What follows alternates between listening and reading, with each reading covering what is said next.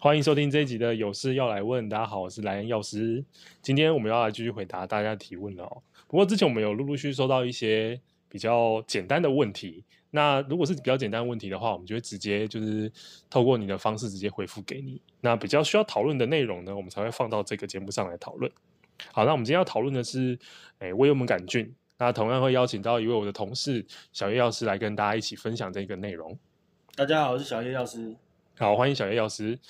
那我们现在开始讨论一下这个问题哦。那这个民众的来信是说，哎，他妈妈有胃幽门杆菌感染过，那现在已经好了。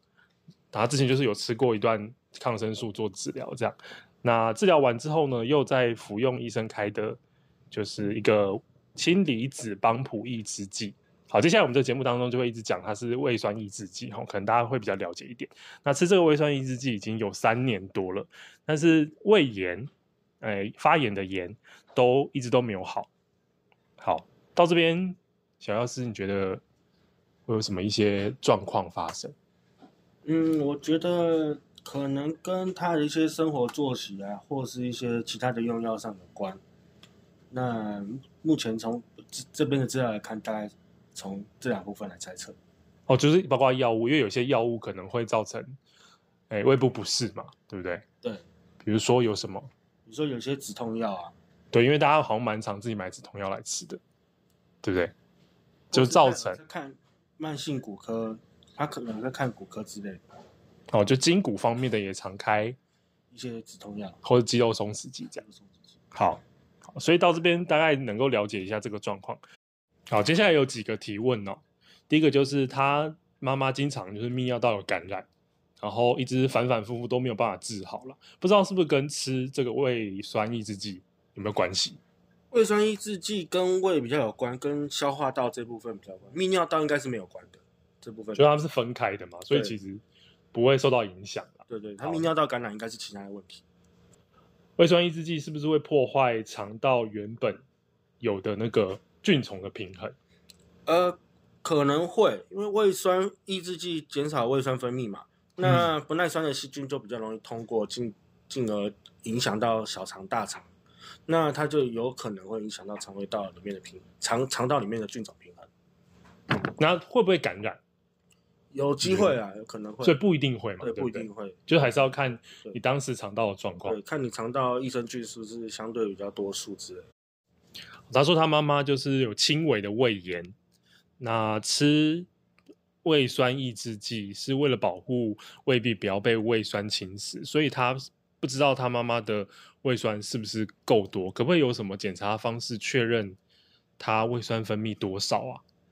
呃，像现在的话，医学中心就有二十四小时的那个胃酸酸碱值的监测仪，哦，它可以来分析你目前胃的酸碱值的状况。嗯哼哼，除了嗯，除了就是。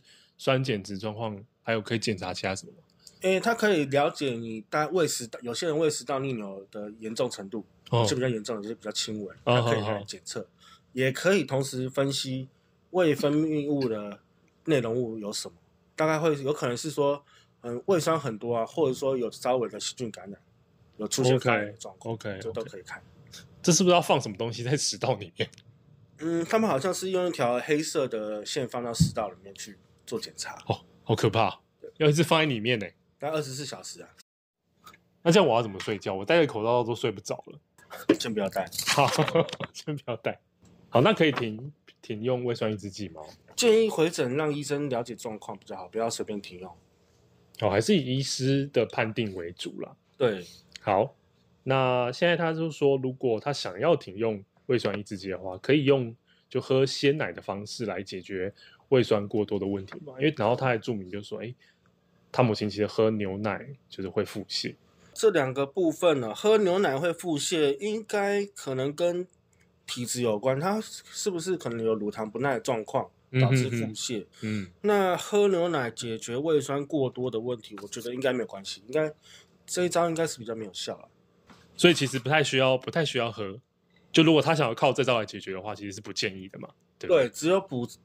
补充钙质的效果，OK，好，但他喝了又拉，所以其实有喝等于没有喝。建议他如果很想喝的话，可以找低乳糖的配方，对，好像为了有那个佛乳糖不耐症病人的美式商场好像有卖 这种特殊的鲜奶。好，对，哦，对，喝那种可以耶。对，好，好，那现在如他不能喝鲜奶来解决问题，那有什么方式可以可以修复胃黏膜？他这边有写两个他觉得有效的成分，像那个华鱼素跟基泰型。那除了这样以外，小叶药师这边有没有什么修复胃黏膜的？呃，当然，他平常饮食的部分饮食当然是清淡比较好，不要吃一些刺激的食物，导致、oh, oh, oh. 导致胃受到刺激等等。Oh, oh. 那如果说你想要修补黏膜的话，我觉得可以吃一些菇类啊，香菇啊、oh. 金针菇等等，或者是吃一些黏液质比较多，比如说山药、oh. 芋头、秋葵这种，oh. 这种都可以吃。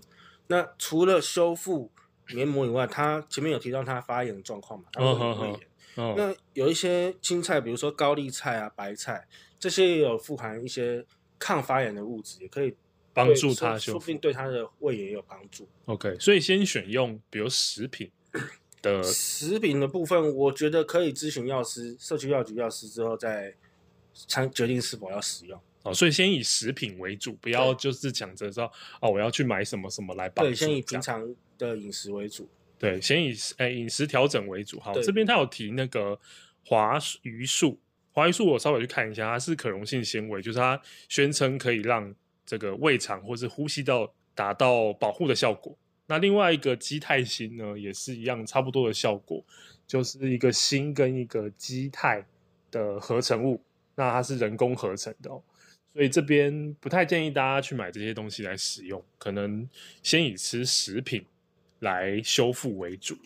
对，好，好，再就是他妈妈现在的状况，他问说：“哎，有没有必要吃益生菌？”目前部分，因为他没有感染，他只有发炎的状况嘛。那我觉得益生菌还是可以吃的，只是说呃没有很必要。哦，毕竟他没目前没有感染。对对对，可以吃没关系，就是要好还是要看一下。有没有哎？就是这个益生菌适适不适合你？对，要买对益生菌。了解一下，说你目前胃胃炎这个主要的状况是有能不能吃？啊哈哈。对，好，好，所以所以还是要挑选一下。哎，有的人会去超商买特定牌子的，就是益生菌的乳酸饮料来喝，对不对？但是应该不是每个人都可以使用。有的病人可能有有有糖尿病，他可能就不太能喝。就是还是要看一下你自身的状况。可能需要一些减糖的配方之类的。好，今天节目就到这边，感谢我的同事小叶药师，谢谢莱恩药师，谢谢各位。